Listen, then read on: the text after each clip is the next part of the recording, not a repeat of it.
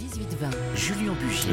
18h30, passé de deux minutes, le débat des grandes voix du mercredi avec ce soir à mes côtés Jean-Sébastien Ferjou, bonsoir. Bonsoir. Co-fondateur et directeur d'Atlantico. Étienne Girard, bonsoir. Bonsoir. Ravi de vous accueillir dans les grandes voix, rédacteur en chef en charge du service société à l'Express. Et puis Aurélie Herbemont, bonsoir Aurélie. Bonsoir. Chef adjoint du service politique d'Europe 1. Alors, je voudrais qu'on aborde pour commencer la situation sanitaire et notamment l'état de santé de Rosine Bachelot qui est hospitalisée en ce moment après avoir contracté le, Covid. Elle a 74 ans. Avant elle, Elisabeth Borne, ministre du Travail, a aussi été hospitalisée. Elle vient de sortir de l'hôpital. Mais ça pose évidemment la question de la vaccination des ministres. Votre réaction sur ce point, Aurélie Herbemont, fallait-il vacciner les ministres pour éviter ce type aujourd'hui de situation Alors la question s'était posée, si on revient au tout début euh, du mois de janvier, une fois qu'on a des vaccins, est-ce qu'on vaccine? Vous savez que dans certains pays, on avait vacciné le président, le Premier ministre, etc. En France, ils n'avaient pas fait ce choix en se disant on ne veut pas prendre des doses que les Français n'auraient pas. C'est-à-dire, on attend son tour. Pas Bon, de passe droit. pas de passe-droit, exactement. Et puis, c'était même Roselyne Bachelot qui, à l'époque, avait dit que pour répondre aux complotistes et aux anti-vax qui étaient nombreux dans les enquêtes d'opinion, même si on se faisait vacciner, ça ne permettrait pas on- de, de, de, de, de- de casser l'opinion des anti-vax et des complotistes Mm. parce qu'on dirait on leur a pas mis le vaccin. Alors, sur Par ce contre, point, là, ça a un peu changé parce que Jean Castex s'est fait Jean vacciner Castex. précisément pour redonner confiance pour redonner aux Français confiance dans avec l'AstraZeneca, avec l'AstraZeneca, alors qu'il n'était pas encore éligible euh, pour les critères de vaccination. Alors, Oui. ce, qui, ce qui est triste dans, dans l'affaire de l'hospitalisation de Roselyne Bachelot, c'est qu'elle avait reçu quelques jours avant une première dose Mmh, de vaccin. Hélas, elle a dû être contaminée avant Oui. euh, ou juste avant, ce qui fait que le, le vaccin n'a pas encore eu euh, le, le- le temps de, de la protéger.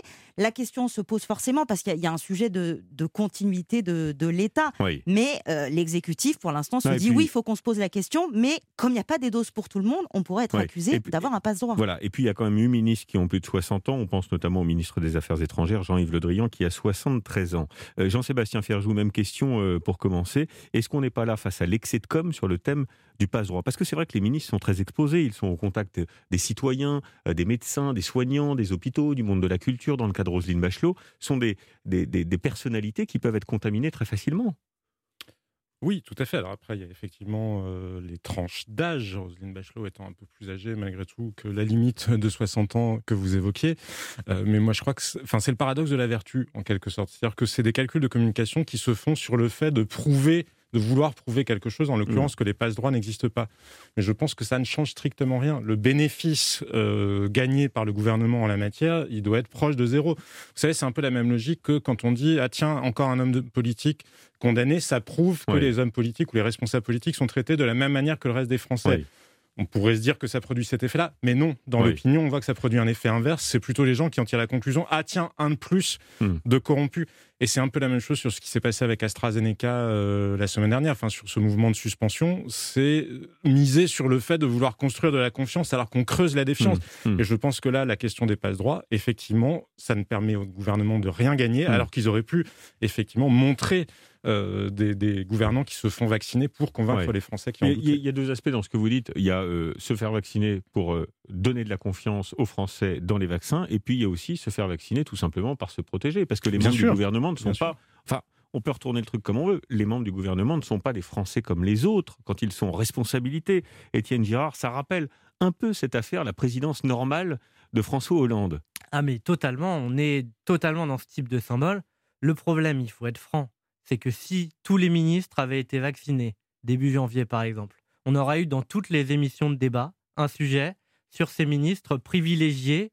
Euh, ils se font tous vacciner alors que le français Kidam n'est pas vacciné. Mmh, Et si jamais on fait un peu de politique fiction, on avait eu un décès d'une personne qui attendait un vaccin, qui n'a pas reçu sa dose, alors que Gabriel Attal, fringant jeune homme de 31 ans, a été vacciné, ben on aurait eu une double polémique. Oui. Donc à ce jeu-là, le gouvernement perd dans 100% des Oui, cas. oui. C'est un symbole un peu gadget, si vous voulez mon avis. Il y a des choses quand même beaucoup plus graves que pour un gouvernement euh, dire à ses ministres, vous pouvez, vous êtes un peu au-dessus de la norme générale, vous pouvez vous faire vacciner, parce que comme vous le dites, vous n'êtes absolument pas des Français comme les- autres. En même temps, on est dans une période de telle défiance Mmh, mmh. entre les gouvernants et les gouvernés Oui, qu'il était difficile de se passer oui. d'un tel symbole, Mais effectivement, de gouvernance ou de Mais quand on voit que présidence le président de la République, par exemple, s'est pas fait vacciner, il a attrapé la, la, la Covid, on, président de la République. on aurait pu imaginer qu'il se fasse vacciner quand même.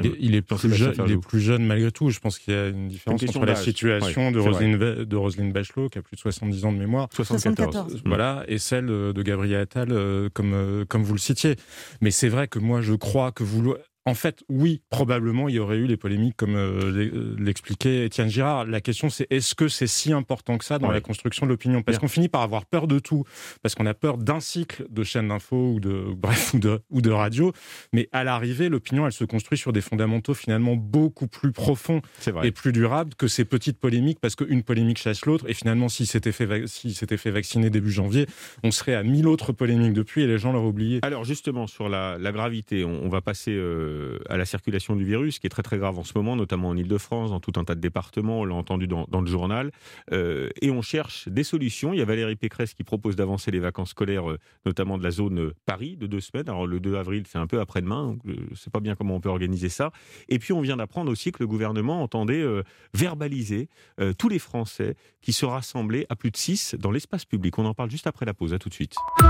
Europe 1. Écoutez le monde changer.